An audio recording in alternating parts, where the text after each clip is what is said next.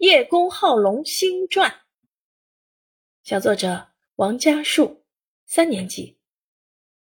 从前有个被称为叶公的人，非常喜欢龙。他在自家宅院里雕上龙，穿的衣服上绣上龙，就连写字画画也都是龙。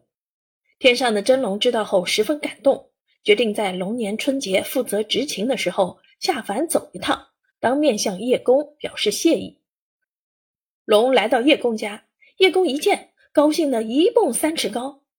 龙啊，人们仰慕你能翻江倒海、呼风唤雨，能不能教会我们这个本领啊？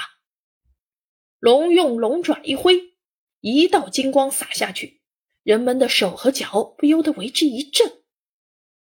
试试吧，祝你们梦想成真。果然。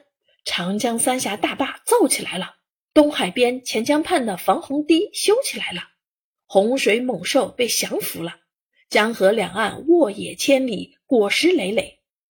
而埋在地下的千里长管，让洁净的千岛湖水汩汩流进百姓家。几年后，龙又来到叶公家，叶公一见，兴奋的直拍大腿：“龙啊！”人们赞叹你能腾云驾雾，能不能再教会我们这个本事？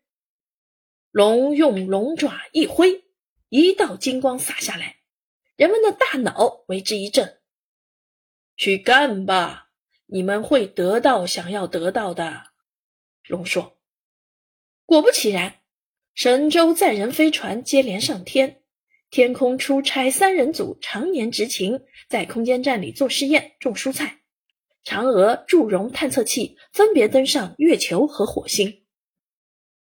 十二年一轮回，龙年春节又到了，叶公与龙相谈甚欢，其乐融融。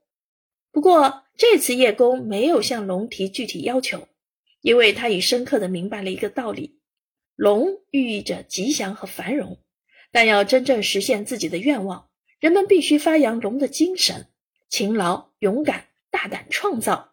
才能实现飞龙在天，龙腾四海。